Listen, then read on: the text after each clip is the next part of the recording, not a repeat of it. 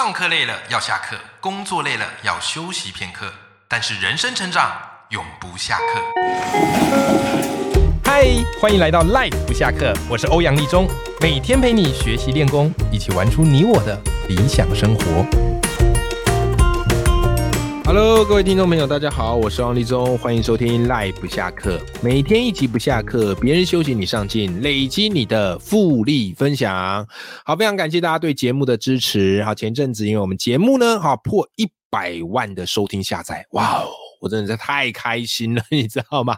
啊，发文特别跟大家分享，因为这一路走来也是不容易啊。但是实际上呢，我们节目至今大概。半年多了，好半还没有满一年，半年多，诶，可是我没有想到，居然可以达到这样的一个成绩，好，真的很谢谢你们大家支持，OK，然后我也特别跟大家讲啊，在我节目呢，啊，如果有你觉得诶自己的产品啊，或者自己提供的服务啊很不错的，很希望透过我节目的知道啊，让大家听众朋友知道啊，那也欢迎你可以来找我做这个商业合作，因为跟 Live 们分享一下，其实真的做节目。呃，可以很简单，但是如果要追求品质，其实也需要蛮大的成本。好，比方说我们访谈都是找这个录音室，那我们也必须要有后置的一些剪辑。啊，那像我制作人，他非常的仔细，好就是你会把呃，比方说来宾，假如哎有讲不顺的地方啊，或是有咬字失字的地方，他都会把它剪辑，好，都把它剪掉。那其实都是需要花很大的时间成本，好，还有我们这个租场地费的这个成本，好，所以呃。当然，如果要好节目维持，我们也必须要一些商业合作，好，不然任任何人都很难维系的下去。好，所以如果你有好呃想要我们帮你推广啊，或是想要让大家知道的产品或服务，好，也欢迎好都可以跟我们来做商业合作，好不好？有我的经纪人会来跟你做接洽，你只要寄信过来就可以了。好吗？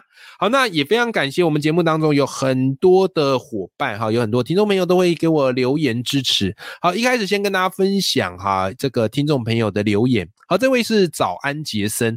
那早安杰森呢？哈，本身就是一个很棒的创业者跟创作者。好，他的 p a c k a g e 我有在听，很棒。OK，好，就是这个一个人的哎创业笔记，对不对？好，早安杰森非常棒哈。那我也常常看他的文章跟粉砖呐。好。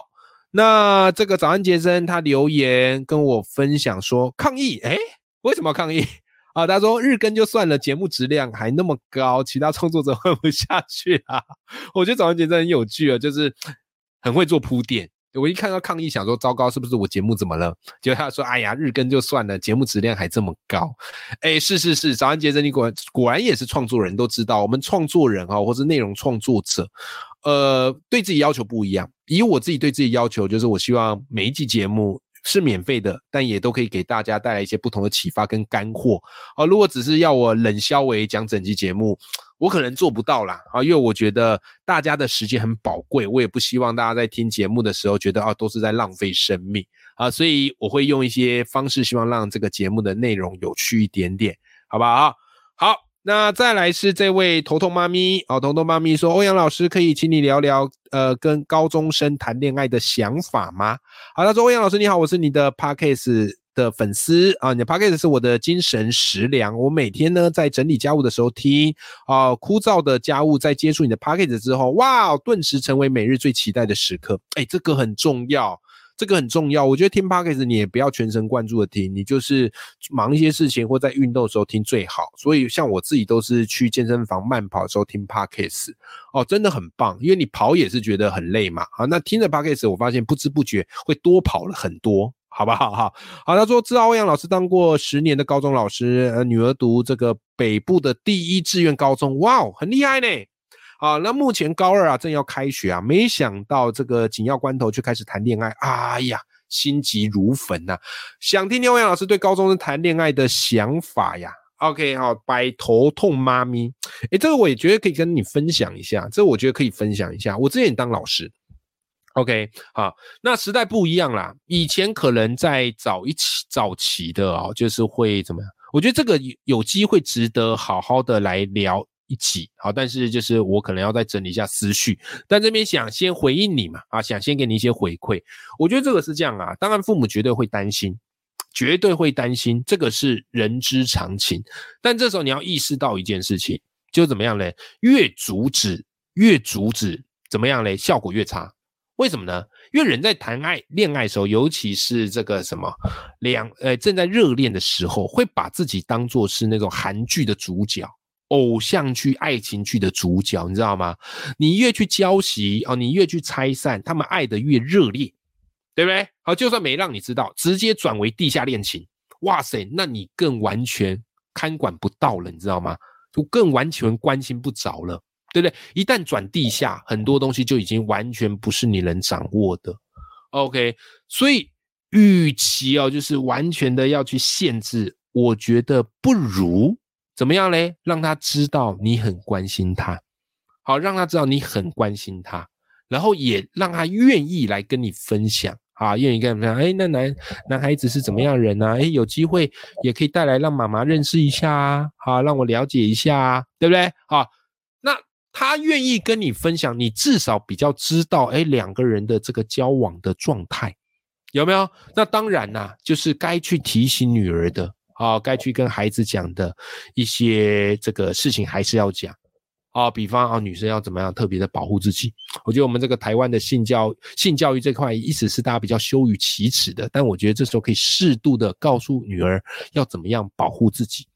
对不对啊？女女生在这方面，我觉得会比较吃点亏啦。啊，但是我觉得这时候可以传递一些你想告诉他的一些价值，然后呢，也可以让他们怎么样嘞？设定一些未来的目标。真的，在爱情的，我觉得这个谈恋爱哦，这个是一个双面刃，就是有些会向下沉沦，但是有些会成为一个人生前进的动力，有没有？好，所以可以给他们去设定一些目标。好，就是哎，谈恋爱，我觉得就是两个人要相辅相成，一起变得更好，对不对？好，那这样子呢，哎，在谈恋爱，当然妈妈就支持啊，爸爸也支持，有没有？好，大概简单跟你分享到这边啦。好，所以以前我班上出现一些班队，我不可能去拆散呐。现在什么时代了？好，但是我也会找他们来稍微小聊一下啊，然后给他们一些想法啊，然后并且给他们一些鼓励。这当然我的做法啦，这个没有标准答案，好，就是见仁见智，好不好？我希望这边能够有解惑到彤彤妈咪的困扰，辛苦了，真的，女儿谈恋爱，爸妈绝对是很揪心。我自己也有女儿，我也很难想象我女儿有一天开始谈恋爱的时候，我会用一个什么样的心情啊，或是能像现在这么的处之泰然吗？我觉得绝对是不可能的，也是会很担心呐。OK，好好，谢谢头头妈咪给我们的一个留言支持，然后以及一个很棒的问题。好啦，今天这一集节目，当然还是要跟大家介绍一本好书，因为今天是我们的阅读选修课，好，要来跟大家介绍一本好书。今天这本好书我要来怎么介绍呢？今天这本好书我很喜欢，叫做《思维进化》。那这本书是杨大辉的作品，哎，杨大辉作品我都很喜欢呢。他之前有一本叫做《深度学习的技术》，我在节目里有特别跟大家聊过。对对，我觉得他很善于把一个概念，嗯，整合的很清楚，然后把它用大家能理解的话啊讲的很很透彻。哦，这个我觉得就是这个大辉很了不起的这个地方。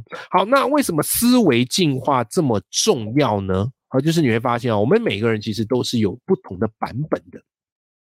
有些人呢，啊，假如他手机都没有更新，他就是用比较旧的版本来应应现在比较复杂的社会。对吧？好，所以如果你的思维版本是永远都没有更新的话，你会发现很快就会被时代淘汰。重点是被时代淘汰，你还不自知，还很怎么样嘞？还觉得哎自己是对的。有没有还？虽千万人吾往矣，那就会觉，那就会比较可惜一点点了。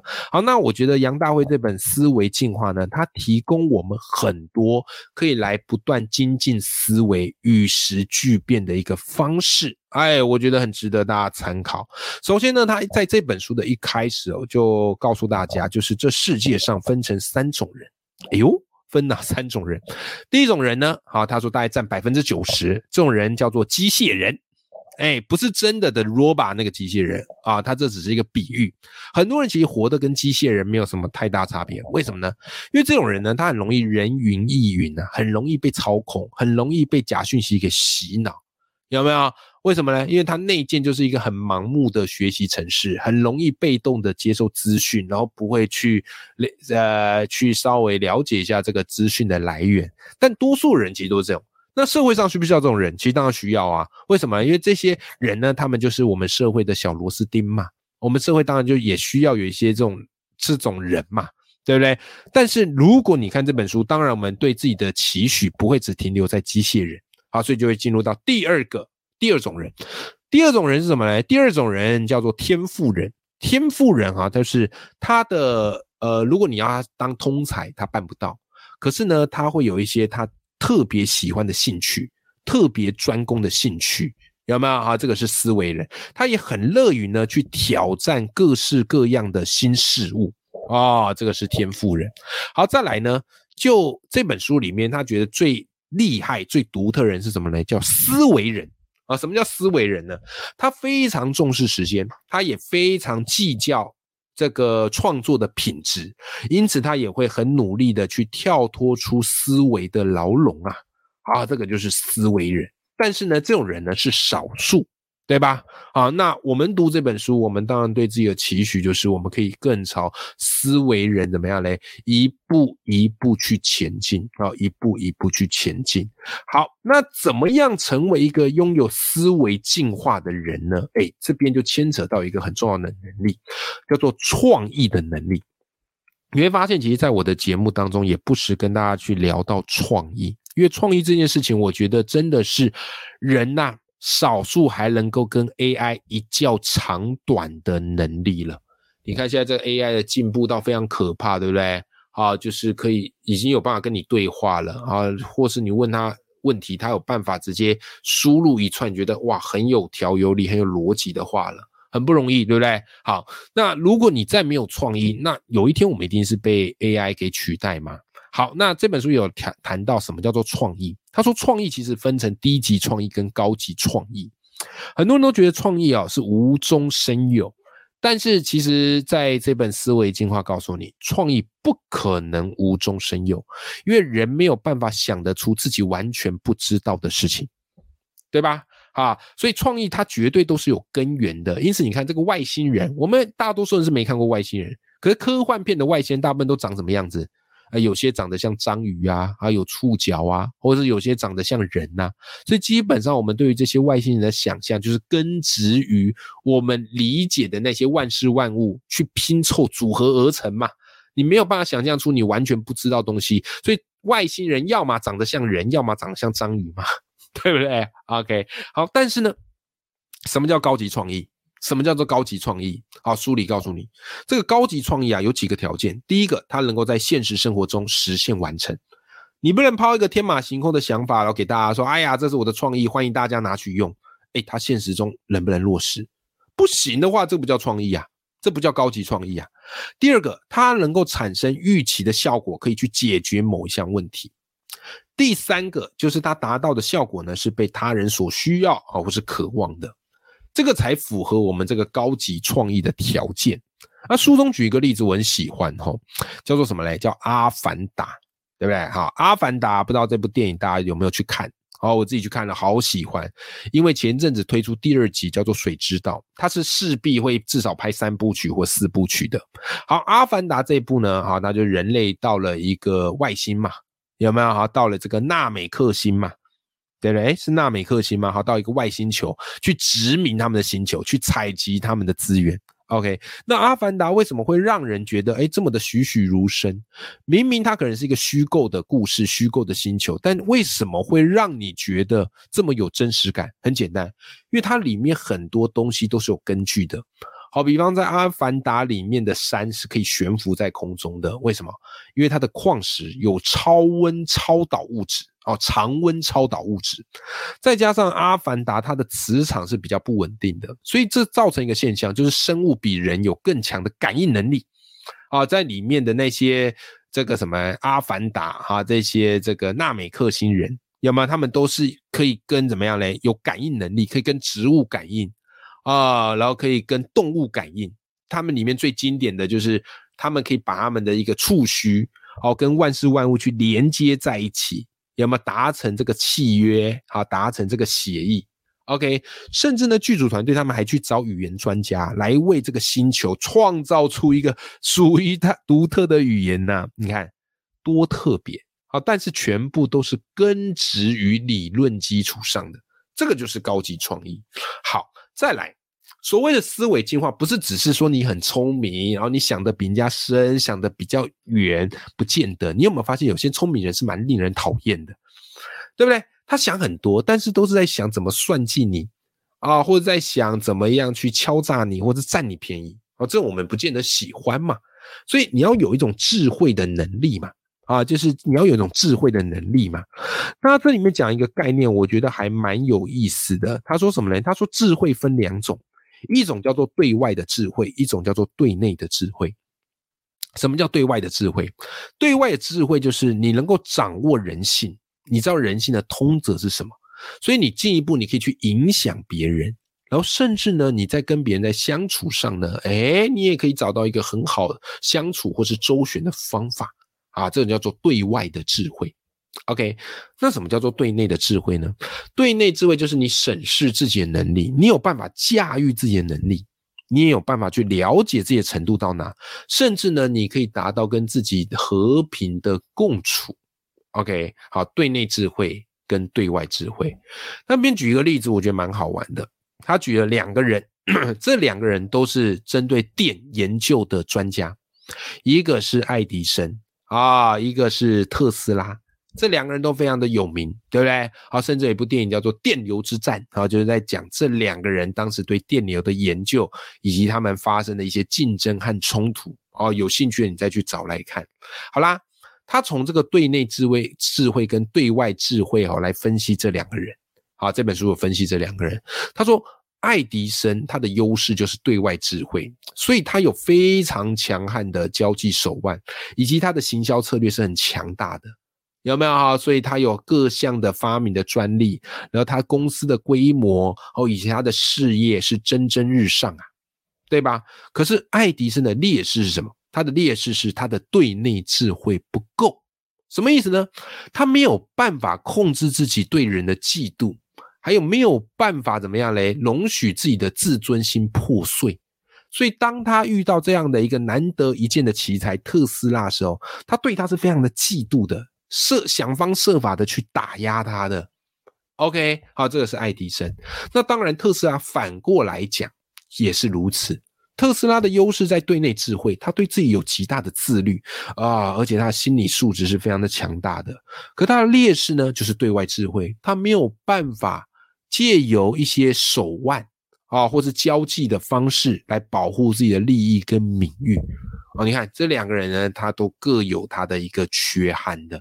好，所以去思考一下哈，我们如何去掌握我们的对外智慧，以及如何去维系我们的对内智慧？哎，这个就是一个很有概念的一件事情了。OK，好，那么接着呢，这本书还告诉我们什么呢？好，这本书我觉得它还讲一个概念，也是蛮有意思的啊，这个值得跟大家来做分享，叫做模仿和演出的差别啊，模仿和演出的差别，什么意思？我们模仿一个人，其实有有分无意识跟有意识的，对不对？好，你可能觉得他讲话很好笑啊，以前学生时代我们不都会模仿那个老师吗？有没有啊？老师上课有哪些口头禅啊，或者会有哪些言行举止，然后模仿大家笑哈哈，对吧？这是一种单纯的模仿啊，模仿行为，模仿言语，是吧？那当然，人都是从模仿来的啦。你看小朋友为什么会学得那么快？他都模仿兄弟姐妹嘛，模仿爸爸妈妈嘛。所以我们常说身教重于言教嘛。